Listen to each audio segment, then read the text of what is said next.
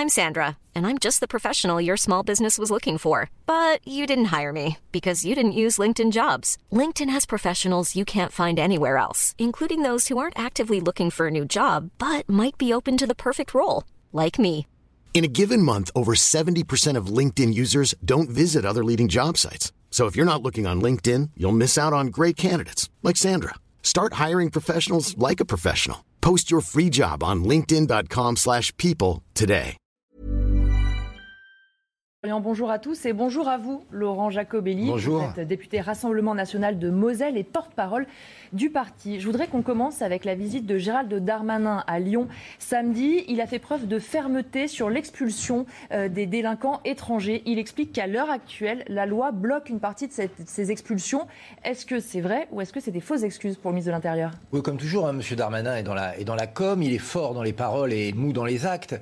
Euh, vous savez, en France, il y a à peu près euh, 10% des obligations de quitter le territoire qui sont réalisées. C'est-à-dire que quand un délinquant ou un voyou ou un criminel étranger euh, euh, se voit ordonner le fait de quitter la France, il y en a seulement 1 sur 10 qui partira. Dans les pays voisins de la France, c'est à peu près le double. Donc il y a bien un problème avec la volonté du gouvernement plus qu'avec la loi. Je vous rassure, il est déjà interdit en France, quand on est un citoyen étranger, euh, de faire des crimes et délits. Donc euh, tout cela, ce sont des paroles. Les faits sont têtus. L'immigration continue d'exploser en France, qu'elle soit légale ou illégale. Et euh, malheureusement, euh, notre gouvernement a toujours la main molle pour euh, expulser euh, les étrangers qui ont commis des délits. Donc il faut maintenant à nouveau contrôler nos frontières et quand quelqu'un est pris la main dans le sac, il faut le renvoyer chez lui immédiatement. C'est une question, je le répète, de volonté plus que d'appareil législatif, mais je vais vous rassurer, si de nouvelles lois vont dans le bon sens, nous les voterons à l'Assemblée nationale. Mais il ne faut pas être dupe. Derrière, tant qu'il n'y a pas de volonté, il n'y a pas de chemin.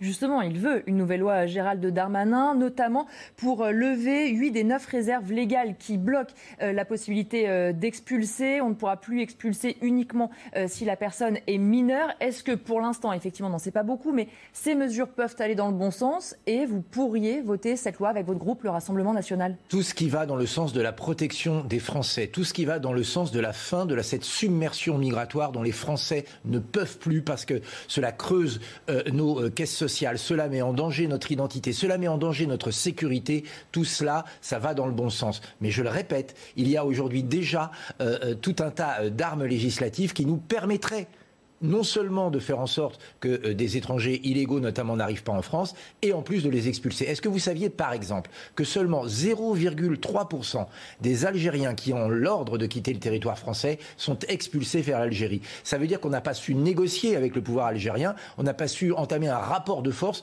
pour les forcer à reprendre leurs ressortissants qui avaient commis des crimes et des délits en France. Vous voyez, tant que la France ne sera pas euh, sur la scène internationale assez forte pour s'imposer, malheureusement rien n'avancera. Il a parlé de vous aussi, euh, Gérald Darmanin, en disant ceci. La question est quel est le niveau d'acceptation qu'on doit avoir d'un étranger qui commet des actes de délinquance sur le territoire national? Il faut qu'on ait ce débat car on peut être démocrate et ferme. Il ne faut pas le laisser au Rassemblement national ni à la vindicte populaire des réseaux sociaux. Ah bah écoutez, vous voyez la force euh, euh, du Rassemblement national et de ses 89 députés aujourd'hui, c'est que les thèmes que nous avons depuis des, des décennies mis au cœur là, du clairement. débat euh, deviennent euh, des thèmes aussi du gouvernement. Ça a été le cas pour le pouvoir d'achat que Marine Le Pen avait mis au, au cœur de la campagne présidentielle. C'est aujourd'hui le cas pour la sécurité et l'immigration. Vous m'en voyez heureux. Mais maintenant, il faut dire les choses. Parce que M. Darmanin, il est évidemment le ministre de la police, mais il est aussi le ministre de l'immigration. Et les chiffres de 2021 sont terribles. Tout explose dans tous les sens. Immigration légale, immigration illégale. Est-ce que vous saviez même que les naturalisations, c'est-à-dire le fait de faire un étranger un Français euh, par décret, ont augmenté de 79%. Bref, il y a une cocotte minute migratoire et M. Darmanin, malheureusement, en est un des acteurs. On va revenir sur euh, la guillotière, puisque un second suspect accusé d'avoir participé à l'agression à des policiers a été euh, identifié et placé en garde à vue. Est-ce qu'on doit être vraiment plus sévère avec ceux qui s'en prennent à nos forces de l'ordre? On l'entend beaucoup dans la classe politique et pourtant ces événements se multiplient. Oui, il faut des peines incompressibles. Il faut qu'aujourd'hui, euh, tous ceux qui veulent attaquer un policier sachent euh, qu'il risque gros et qu'il risque la prison. Mais vous savez, malheureusement, là encore, euh, le poisson pourrit par la tête, comme disent les Chinois. Quand le président de la République ose dire dans une interview à Brut, un média en ligne, qu'il y a de la violence policière, qu'il y a des délits de faciès, eh bien malheureusement, il encourage cette forme de radicalité d'un certain nombre de, de gangs, de bandes communautarisées, qui voient dans la police un gang rival. Il faut maintenant renforcer moralement la police aussi et leur dire qu'on les soutient. Et je profite d'être présent à l'antenne pour leur dire nous sommes avec vous, nous vous soutenons. Vous êtes là pour notre sécurité, notre liberté et il faut arrêter de faire de vous des euh, coupables potentiels à chaque fois que vous arrêtez un voyou. Non, la loi, la force sont de votre côté et euh, le euh, respect de la loi doit être partout assuré grâce à vous. Je voudrais qu'on s'arrête sur la situation euh, à Stalingrad, puisque nos équipes sont allées sur place. On a déplacé les consommateurs de crack du Jardin des à la porte de la Villette, mais finalement, dans le nord-est parisien, les choses ne changent pas. Gérald Darmanin donne un an à Laurent Nunez, le préfet de police, pour inverser la situation. Est-ce que vous le croyez? Je l'espère en tout cas. Euh, maintenant, euh, je suis un peu dubitatif parce que pourquoi en est-on arrivé là? Ce sont des années et des années de laxisme. Laxisme migratoire d'abord. Il faut savoir que les dealers de crack euh, dans ces coins de, de, Paris et de la banlieue sont pratiquement exclusivement des migrants sénégalais. Que beaucoup de mineurs isolés sont soit leurs dealers, soit des consommateurs. Et beaucoup de migrants clandestins sont les usagers. Donc il y a une grosse détresse sociale, une vraie détresse sanitaire qu'il faut prendre en compte. Il faut soigner les gens, mais il ne faut pas hésiter aussi après à expulser les étrangers qui sèment le chaos, le désordre et l'insécurité euh, dans ces quartiers. C'est une équation terrible, insécurité, immigration, laxisme qui ont amené à cette situation. J'ai peur malheureusement qu'en un an, on n'arrive pas à régler tout ça. Je voudrais qu'on évoque le refus d'obtempérer qui a eu lieu euh, à Bourges hier. Un véhicule qui roulait euh, trop vite.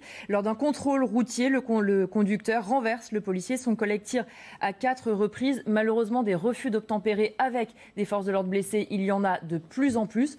Est-ce qu'il faut, une fois de plus, envoyer un signal? On ne peut pas s'en prendre aux forces de l'ordre. Oui, une fois encore. Vous savez, il y a 25 000 refus d'obtempérer par an. La police riposte euh, en tirant à peu près 150-155 fois par an. C'est-à-dire vraiment seulement dans les cas euh, d'extrême nécessité. Moi, vous savez, j'ai été choqué la dernière fois qu'un policier a dû euh, tirer euh, contre un véhicule. C'est le policier qui s'est retrouvé face au juge. Eh bien, tout cela n'est plus normal. Je le répète, force est à la, police. La loi est du côté de la police. La seule force légitime est celle de nos policiers. Et tant que la justice, tant que le gouvernement, tant que certains hommes politiques traiteront la police comme des coupables potentiels, eh bien, nous aurons ce phénomène de radicalité en face je tiens à souligner aussi, aussi euh, le manque de responsabilité d'un certain nombre d'élus de la nation qui disent que la police tue. Euh, ils sont, oui, euh, ils montrent du doigt la police, ils les désignent, ils en font des cibles à tous ceux qui veulent remettre en cause l'ordre républicain. Il y a donc une irresponsabilité partagée de la part de la gauche de la gauche qui incite, hein, qui met du sel sur les plaies, et de la part du gouvernement qui détourne le regard. On va évoquer maintenant ce 1er août, c'est la fin du régime d'état d'urgence sanitaire. Il était temps il était temps et euh, merci à mes 88 collègues euh, d'avoir euh, à l'Assemblée nationale voté pour que, pour que cela cesse, même si le Sénat a un mm. peu tempéré. Oui, il était temps avec toutes ces folies. On, a, on voit aujourd'hui que toutes les mesures qui ont été prises étaient inutiles ou peu utiles et que finalement ce virus maintenant bah, continue, hein, va arriver régulièrement et que cette vaccination à tout craint, que de circuler avec un pass, que d'avoir le droit de prendre son café assis mais pas debout, tout ça a été des mesures qui malheureusement n'ont pas fonctionné, ne fonctionnent pas ni en France ni ailleurs dans le monde. Rendons leur liberté aux Français. Est-ce que l'équilibre justement qui a été trouvé est le bon, c'est-à-dire on supprime les mesures d'exception, on garde quelques garde-fous en cas de nouveaux variants venant de l'étranger, on protège davantage les frontières? Oui, euh, écoutez ça encore, hein, une fois encore, euh, on a bien vu euh, lors des vagues précédentes que les frontières n'étaient pas protégées. Ce qui était choquant et ce qui est choquant dans le texte qui est passé, c'est que nos concitoyens des territoires ultramarins doivent seront peut-être potentiellement contrôlés. Et là, ça pose un problème. Et pour moi, en Moselle, où je suis député, ça pose un problème pour les travailleurs mmh. frontaliers. Moi, je me souviens de ces scènes où des travailleurs, pour aller euh, euh, sur leur lieu d'embauche, passer trois heures d'attente pour passer un test et pour pouvoir passer la frontière. Donc malheureusement, tous les cas n'ont pas été étudiés et c'est encore une fois une mesure à la va-vite euh, qui a été prise par le gouvernement.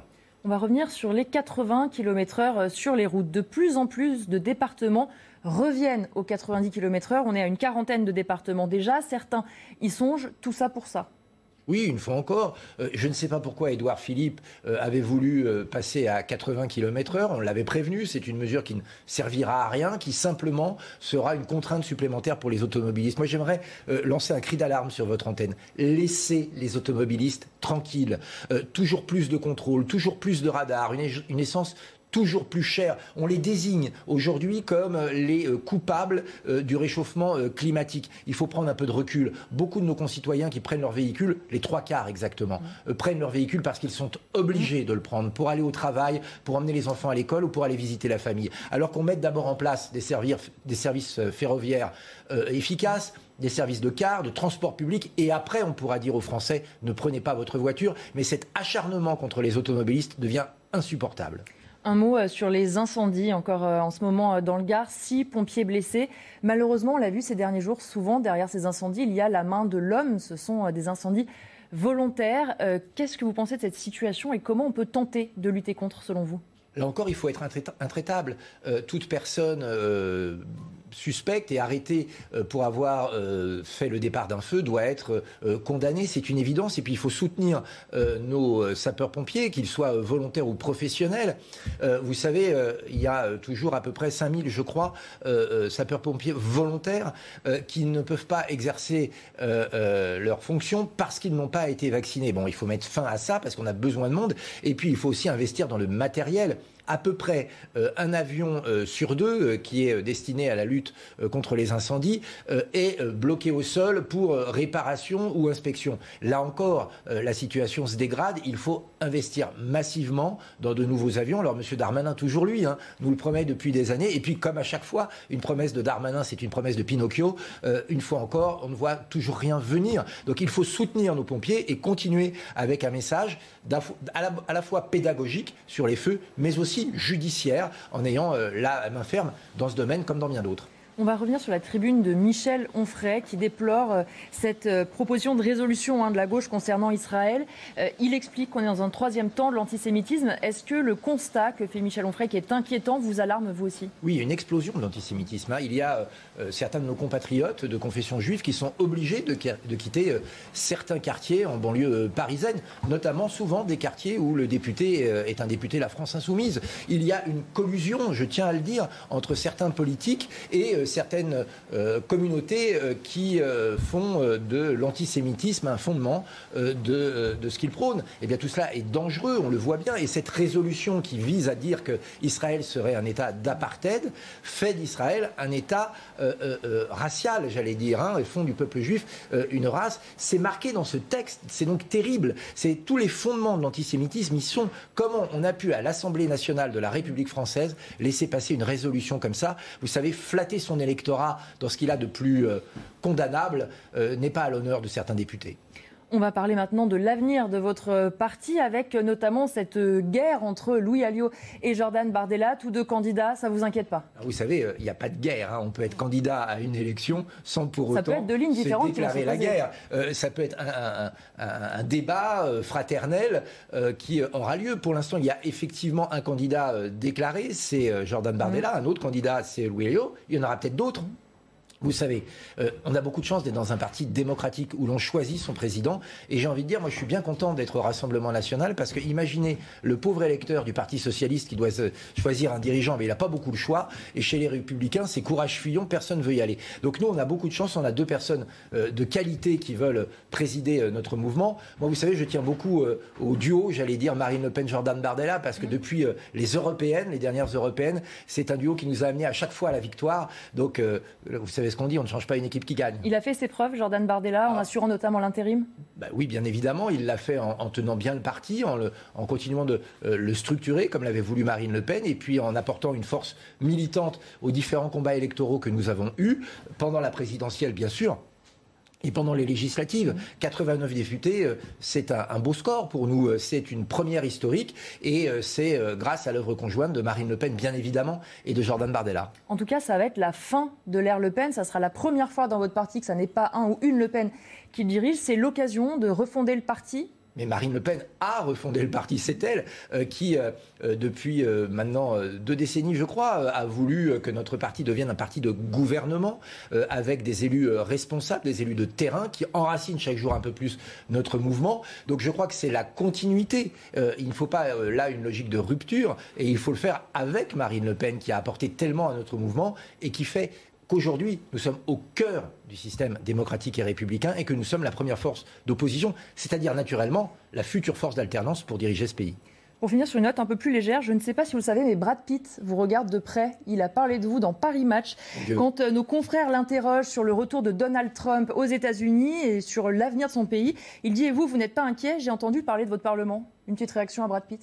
Oui, je pense que c'est un bon acteur, un moins bon politique. Moi, vous savez, pour ma part, je me contente de faire de la politique. C'est pas demain que je ferai un film, je lui donnerai le même conseil. Merci beaucoup, Laurent Jacobelli, d'avoir été mon invité. C'est la suite de la matinale avec vous, Florian Tardif.